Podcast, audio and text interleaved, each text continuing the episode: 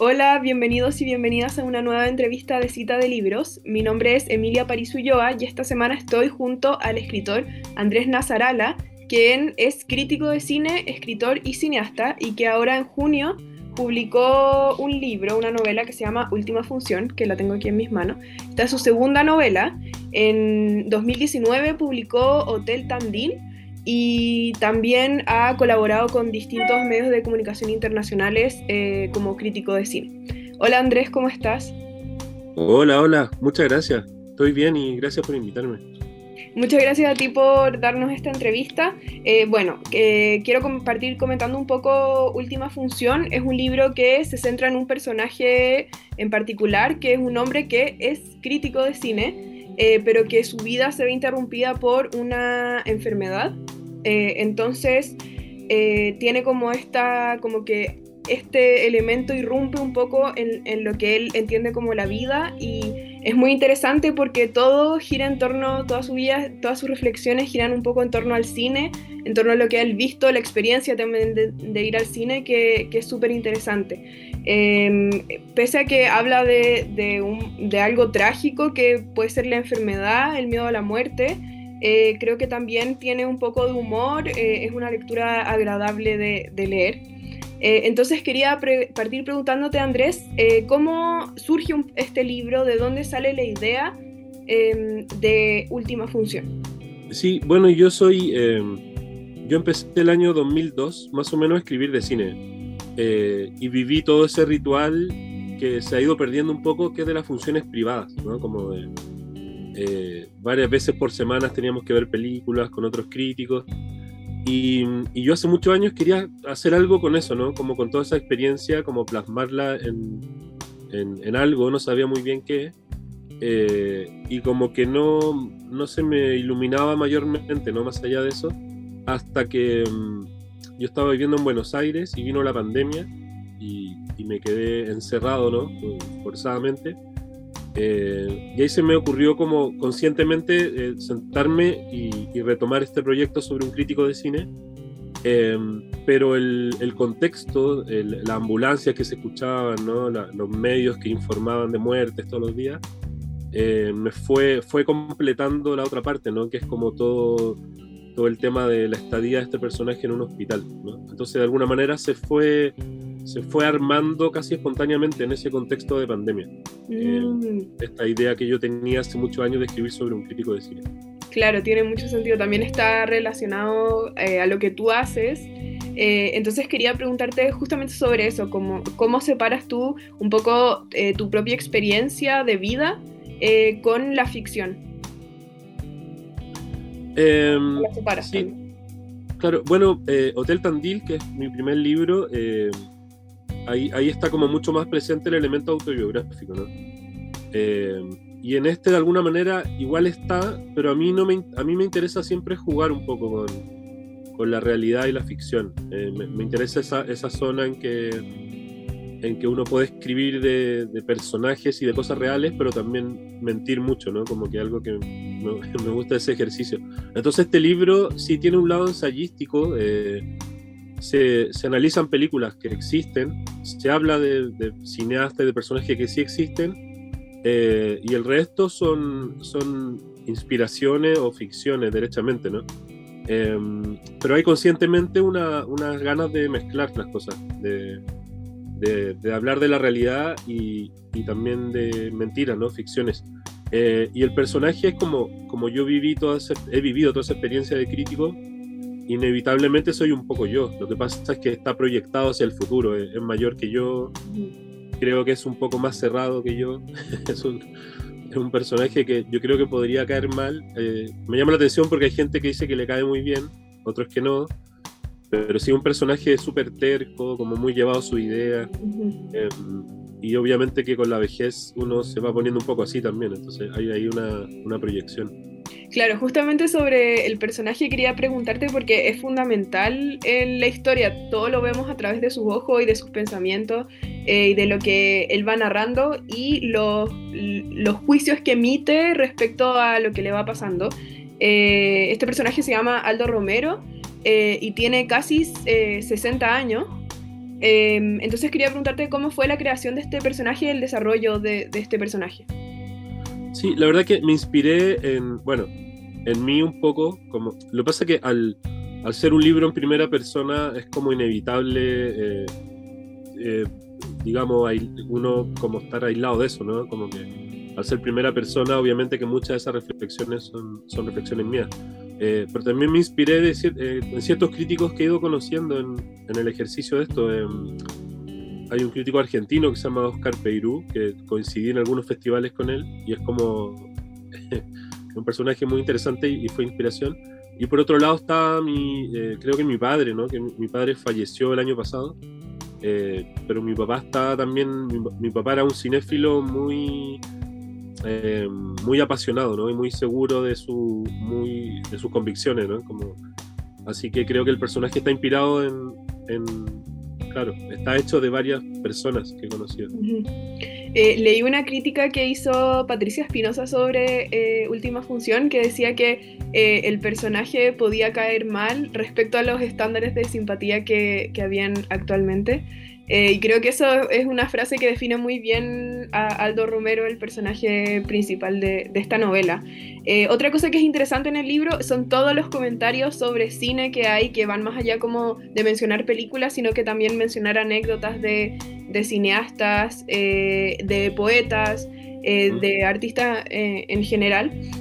¿Tú crees que este libro lo hubieras podido hacer hace varios años o como este era el momento, eh, me refiero al adquirir experiencia, eh, ir leyendo, ir viendo películas, etcétera.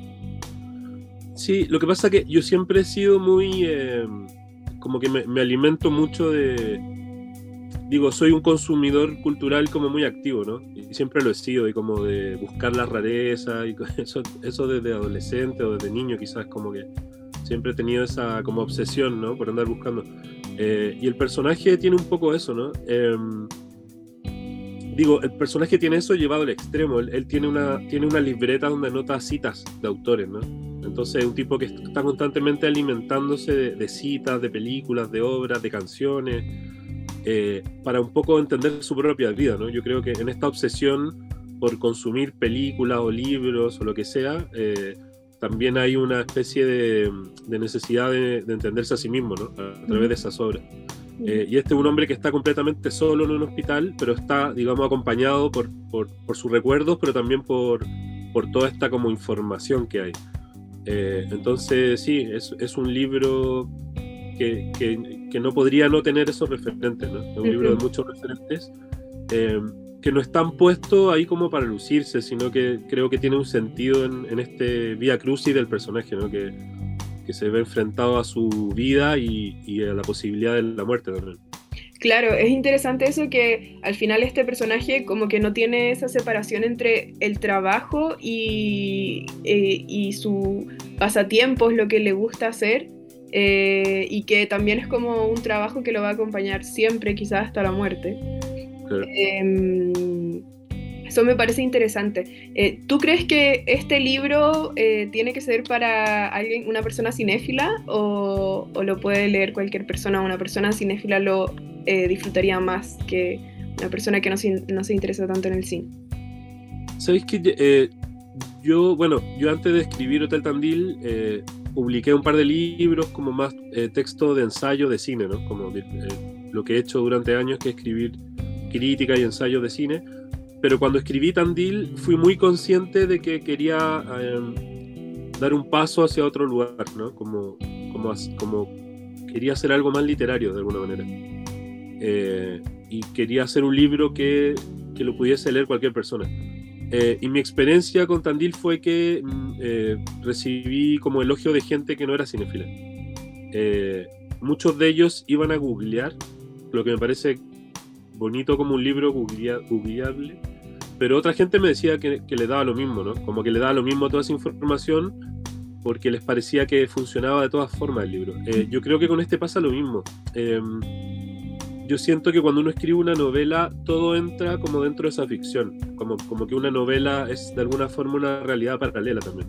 Entonces lo que, lo que escribo puede existir, pero, pero podría no existir y da un poco lo mismo, ¿no? Como que funciona dentro de la lógica del, del universo construido. Entonces me, a mí me gustaría que no fuera un libro de para cinéfilos. ¿no? Por supuesto que están todos invitados, pero me gustaría que, que pudiese ser leído más allá de. Claro, eh, igual el libro es muy entretenido en ese sentido porque uno conoce em, ciertas referencias que quizás no conocía antes, ciertas historias que, que tampoco eh, conocía antes.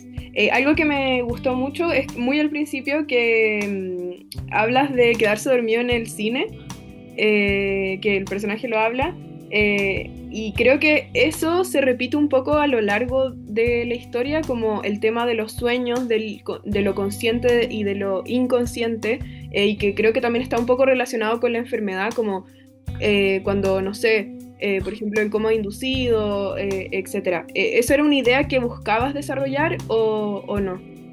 Sí, lo que pasa es que el personaje tiene como una obsesión que que por ahí no logra resolver del todo, ¿no? Pero, pero está como un poco pegado con esta idea de que, em, de que en el estado febril de hospital o, en el mismo desvanecimiento, él, él, él, tiene un coma diabético en una película, ¿no?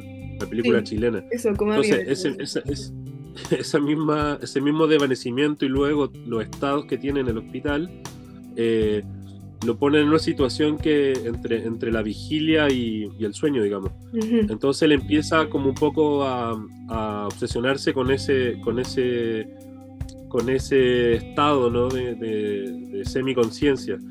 Eh, que de alguna manera para mí es el estado, eh, tiene mucho que ver con el cine, ¿no? En, el cine uno está sentado con personas que no conoce, mirando hacia una dirección como una especie de, de sonambulismo, ¿no? Colectivo eh, entonces el libro sí va trabajando como esa relación, ¿no? Como entre el cine y este estado cuasi onírico, ¿no? Y al mismo tiempo hay, el punto de partida del libro es, eh, bueno, hay una cita de, una película de Luc Moulet. Eh, Luc Moulet es como, es como el cineasta no reconocido de la Nouvelle Vague, es como el cineasta perdido de la Nouvelle Vague. Y él tiene una película que se llama Brigitte et Brigitte, que tiene un diálogo que, le, que uno le pregunta a otro, como, ¿cuál es tu mayor sueño como cinéfilo? Y dice como morir en una sala de cine. Entonces como que desarrolla también esta idea de morirse en un cine. Eh, hay ejemplos, Boris Vian se murió en una sala de cine. Hay, como un recorrido por, esta, por la muerte en el cine eh, y por estos estados alterados en el cine. ¿no? también con esta idea de muy común, ¿no? Que dicen que cuando uno muere se te revela una película de tu vida, eh, entonces también hay una exploración por eso. Eh, sí, es un libro que donde el, este estado inconsciente tiene, tiene importancia. Em, Gonzalo Mayer, el escritor en, la, en la solapa, ahí dice, lo, define como una novela psicodélica, ¿no? claro.